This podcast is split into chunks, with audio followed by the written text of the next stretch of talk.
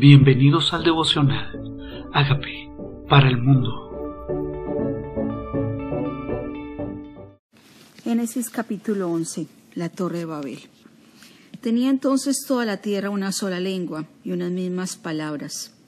Y aconteció que cuando salieron de oriente hallaron una llanura en la tierra de Sinar y se establecieron allí. Una de las cosas que el Señor ordenó era que se multiplicaran y llenaran las costas, los lugares, que se fueran de cada uno, dice, de acuerdo a su lengua, decía, de acuerdo a su lengua. La orden era que de acuerdo a su lengua buscaran un sitio geográfico donde instalarse. Y ahora dice aquí que todos tenían una lengua. Entonces el Señor permitió este acontecimiento de la torre de Babel para esparcirlos yo creo que el Señor, cuando nosotros pensamos que algo no está en su control, todo está en su control. Dice, todos estaban ahí juntos en la llanura, en la tierra de Sinar, y se establecieron allí. Pero eso no fue lo que el Señor dijo. Lo que el Señor dijo era que se fueran en el capítulo 10 para todos los lugares, que llenaran la tierra, que se fueran a todos los extremos, que habitaran las costas, las montañas. Pero aquí estaban todos juntos. Y se dijeron unos a otros, vamos, hagamos ladrillos y cosámoslo con fuego. Y le sirvió el ladrillo en lugar de piedra y el asfalto en lugar de mezcla. Y dijeron, vamos, edifiquemos una ciudad y una torre, cuya cúspide llega al cielo, y hagámonos un nombre, como si fuéramos, por si fuéramos esparcidos sobre la faz de la tierra. Aquí parece que todos estaban unidos en algo que Dios no había ordenado, hacerse un nombre. O sea, si nosotros, nuestro nombre, que sobre todo nombre es el nombre de Jesús, hacernos famosos. Dios no tiene ningún problema en honrarnos. Él no está de acuerdo con la autoexaltación. Y aquí está un mismo sentir, unas mismas palabras y una misma lengua. Nosotros podemos pensar que porque la mayoría piensa de una manera es la manera correcta. Y aquí está la mayoría haciendo lo mismo. Edifiquémonos una ciudad. Hagamos todos en un mismo sentir. Dice, y descendió Jehová para ver la ciudad y la torre que edificaban los hijos de los hombres. Y dijo Jehová, aquí el pueblo es uno y todos tienen un solo lenguaje. Y han comenzado la obra y nada les hará desistir ahora que de lo que han pensado hacer. Ahora pues descendamos. A mí me encanta cada vez que Dios habla en plural. Dice, vio, Dios descendió, dice, descendamos. Dios es plural, Dios es trino, Padre, Hijo y Espíritu Santo. dice, ahora descendamos, confundamos allí su lengua para que ninguno entienda lo que habla su compañero. ¿Por qué? Porque no era el plan de Dios que se establecieran en un solo lugar, no era el plan de Dios que tuvieran, que tuvieran solo una nación. No era su plan, Él lo estableció desde el principio cuando los bendijo y le dijo que fructificaran y multiplicaran. Pero también me deja un precedente, que cuando actuamos en unidad no hay nada que nos haga detener. Que cuando estamos en un mismo sentir no hay nada que impida que lo logremos Dice, ahora pues descendamos, confundamos allí su lengua. Así los esparció Jehová desde allí sobre la faz de toda la tierra y dejaron de edificar la ciudad. Por esto fue llamado el nombre de aquella Babel, porque ella confundió. Entonces, la palabra Babel significa que la palabra hebrea Balal significa confundir confundir. Y de pronto en nuestros hogares puede haber confusión, en nuestras empresas puede haber confusión. Y al no estar en unidad, en nuestros ministerios puede haber confusión. Al no estar hablando, no teniendo el mismo sentir, no estar hablando las mismas palabras, nuestros proyectos no crecen, no se siguen edificando. Y él aquí establece que claramente si una, si una nación, si un lugar si una familia tiene el mismo lenguaje, no va a haber nada que lo haga desistir.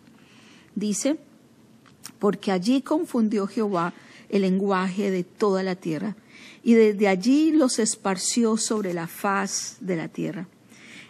El, el, plan de Dios, a veces pensamos que el plan de Dios es estar juntos, todos en el mismo lugar. Tal vez eso pensaron los discípulos en el libro de los Hechos cuando estaban todos unidos después de ser llenos del Espíritu Santo. Pero el plan de Dios era que se fueran por toda la tierra. Él les había dicho, id y predicar el Evangelio a toda criatura. El que creyere y fuere bautizado será salvo. También les había dicho, yo te pido, llenos del Espíritu Santo, irán a Jerusalén, Samaria y hasta el último de la tierra. Pero no, ellos seguían juntos, volvieron a Galilea a pescar juntos y tampoco ese era el plan de Dios. Y Dios permitió la persecución para que los hijos de Dios, para que los siervos de Dios salieran y llevaran el mensaje de Jesucristo hasta lo último de la tierra. A veces confundimos la voz de Dios y nos llenamos de nuestras propias intenciones y deseos. Y ahí es donde tenemos que rendir nuestros planes y deseos al plan de Dios y preguntarle, Señor, ¿estás permitiendo este movimiento por algo? ¿Estás permitiendo esta confusión por algo? ¿Quieres que vayamos a diferentes destinos? ¿Quieres que cada uno en su propio llamado haga cosas para Dios? Que cada uno, de pronto lleno de la unción del Espíritu Santo, tome territorios, tome empresas, tome colegios para hablar del mensaje de Jesús? ¿Cuál es el territorio que Dios te ha entregado? ¿Cuál es el mensaje que Dios ha puesto en tu boca? Es para un territorio en particular, es para un grupo en particular, es para un público en particular. Dice, estas son las generaciones de Zen. De edad de 100 años engendró a Asfarad dos años después del diluvio.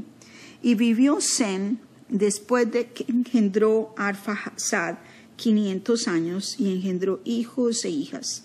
Arfasad vivió 35 años, engendró a Sala, vivió a Arfasad, después que engendró a Sala, 403 años y engendró hijos e hijas. Sala vivió 30 años, engendró a Eber.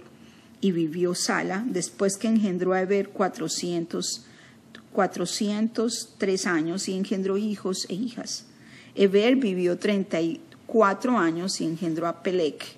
Y vivió Eber, después de que engendró a Pelec, 430 años y engendró hijos e hijas. Realmente las generaciones que están contando no es de todos los hijos e hijas, está contando las generaciones de los primogénitos. después engendraron hijos e hijas. Vuelven a hablar de cómo ese primogénito tiene un hijo y cuentan cuando tuvo su primogénito y sigue la genealogía. Esta genealogía de Zen llega hasta Jesucristo. Llega hasta Jesucristo. Dice, Reú, en el versículo 20, vivió 32 años y engendró a Serug. Y vivió Reú, después de que engendró a Serug, 207 años y engendró hijos e hijas. Serug vivió 30 años y engendró a Nacor. Y vivió Serug después de que engendró a Nacor 200 años. Engendró hijos e hijas. Nacor vivió 29 años y engendró a Taré.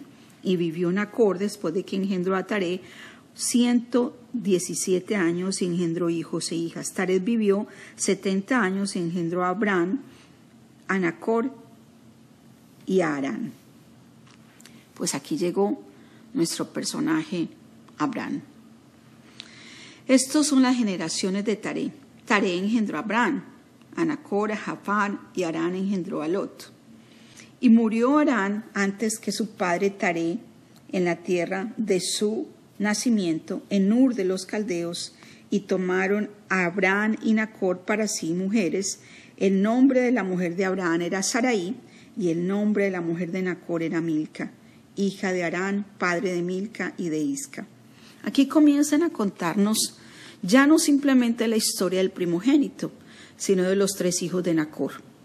Y como uno fallece, y ellos se hacen encargo de Lot, y por eso Lot, sobrino de Abraham, anda todo el tiempo con Abraham.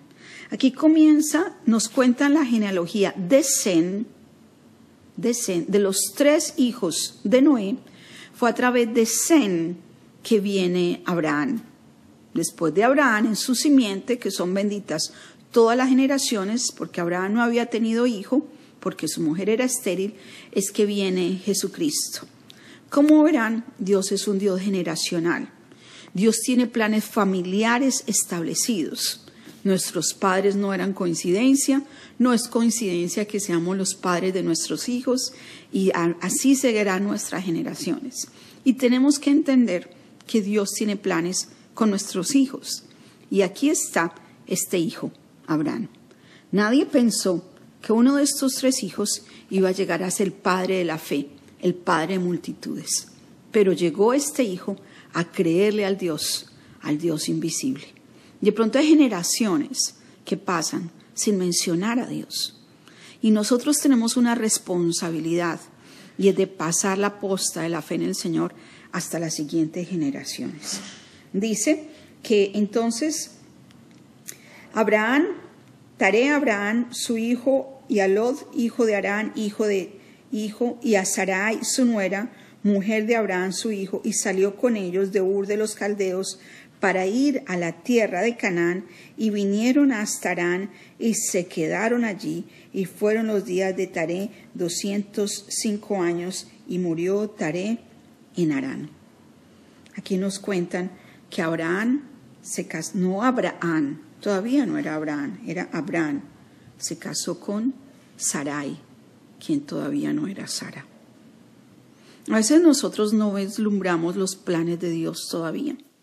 De pronto nuestros hijos todavía no son padres de multitudes. De pronto todavía nuestros hijos no se les ha aclarado la visión de la cual fueron llamados. Eso no significa que Dios no tenga un plan.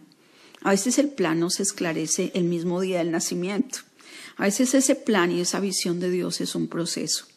Pero lo que tenemos que saber es que fueron llamados para algo establecido por Dios, que les puso las características, los sueños, las visiones, como cuando José tenía visiones que todavía no las tenía claras. Y aquí está Abraham, naciendo en Ur de los Caldeos, que pudo haber nacido en otro lugar, pero nació en Ur de los Caldeos con un plan establecido por Dios, con un lenguaje que Dios permitió que, que tuviera, con una esposa que Dios ya sabía que iba a ser estéril. Todo eso era parte del plan. A veces pensamos, esto se escapó del plan de Dios. No, nada se escapó del plan de Dios, ni el origen, ni el nacimiento, ni los padres, ni nuestras limitaciones, ni nuestras inconveniencias. Nada de eso se escapa del plan de Dios. Aún puede ser el instrumento de Dios para cumplir un plan sobrenatural, para mostrar que Él es grande, para mostrar que Él es poderoso. Y aquí está las descendencias de Noé para venir a llegar a ser padre de Abraham. ¿De quién podemos ser padres? No solamente físicamente, podemos ser padres espiritualmente de alguien que va a ser un instrumento para bendición de muchos. De pronto no eres tú, de pronto es un hijo espiritual que tú formaste de pronto es alguien a quien tú capacitaste, alguien a quien pusiste la semilla de fe en él, la semilla de los principios, y luego va a llegar a ser esa semilla que germinas, algo sobrenatural para bendición de multitudes. Nuestra función es entender que no nos pertenecen nuestros hijos a nosotros mismos, sino a un plan y a un llamado de Dios. Y no podemos dejar de orar para que nada se interponga en lo que Él ya estableció que no haya distracciones de su plan, para que no seamos necios, como dice Efesios 5, sino entendidos de cuál es la voluntad de Dios. Tu esposa, tu esposo, tu hijo, nada de esto escapó. Ni Sarai fue parte, una coincidencia, ni Abraham. Y Dios aquí aún no le, no le ha cambiado sus nombres. Dios aquí aún no les ha contado su visión. Y de pronto nosotros podemos comenzar a tener visión de nuestros hijos y comenzar a declarar, como hizo Abraham, las cosas que no son como si ya fueran. Gracias, Padre, por tu palabra hoy. Gracias por tu mensaje. Gracias porque nuestros hijos tienen nombre propio establecido por ti. Pero aunque nosotros les hayamos puesto un nombre, tú tienes un nombre para ellos. Tal vez nosotros los vemos como Abraham y tú ya los estás viendo como Abraham. De pronto llamamos a nuestra hija Sarai y tú ya la estás viendo como Sara, como princesa. De pronto nosotros no tenemos la visión clara de su futuro, pero tú ya la estableciste. y ya estás viendo en ellos todo lo que van a llegar a ser. Y desde ya te damos gracias por ese plan y por ese propósito en nuestras vidas, en las vidas de nuestros hijos físicos y en la vida de nuestros hijos espirituales. Porque en la promesa que le diste a Abraham, su descendencia iba a ser como las arenas del mar o como las estrellas de los cielos. Las estrellas de los cielos pueden ser nuestros hijos espirituales y las arenas que están a la orilla del mar, nuestros hijos terrenales. ¿Qué plan tiene Dios con nosotros? Tal vez el nombre todavía no ha sido declarado o para nosotros mismos el nombre no ha sido declarado. La visión todavía está en proceso, pero tenemos que confiar que el que empezó esto, el que diseñó este plan, lo cumplirá. Y queremos decirle, Señor, gracias. Te invitamos a ser Señor de nuestros planes. Creemos que tú eres Señor, que nada se escapó. Queremos pedirte perdón por andar fuera de tu plan, por hacer nuestro propio parecer. Tal vez nosotros podemos ser aquellos como la torre de Babel, construyendo cosas que tú no nos mandaste a construir, haciendo planes que tú no nos mandaste a hacer, poniendo en nuestro corazón ideas que no vienen de ti. Hoy queremos pedirte que tome nuestra mente, nuestro corazón, para que quites de nosotros toda confusión, todo Babel, todo aquello que hemos puesto en nuestra mente que no fue sembrado por ti. Y nos rendimos a tu plan y a tu propósito que sabemos que es perfecto. Gracias Dios por tu plan. Gracias Dios por tu soberanía. Gracias, gracias, soberano Rey. Dile Señor, confieso que soy pecador, pero tú moriste en la cruz por mis pecados. Yo te invito a que entres a mi vida como Señor y como Salvador y hagas de mí la persona que tú quieres que yo sea, de mi familia, la familia que tú quieres que yo sea y de mis generaciones, las bendiciones que tú ya determinaste que tuviéramos.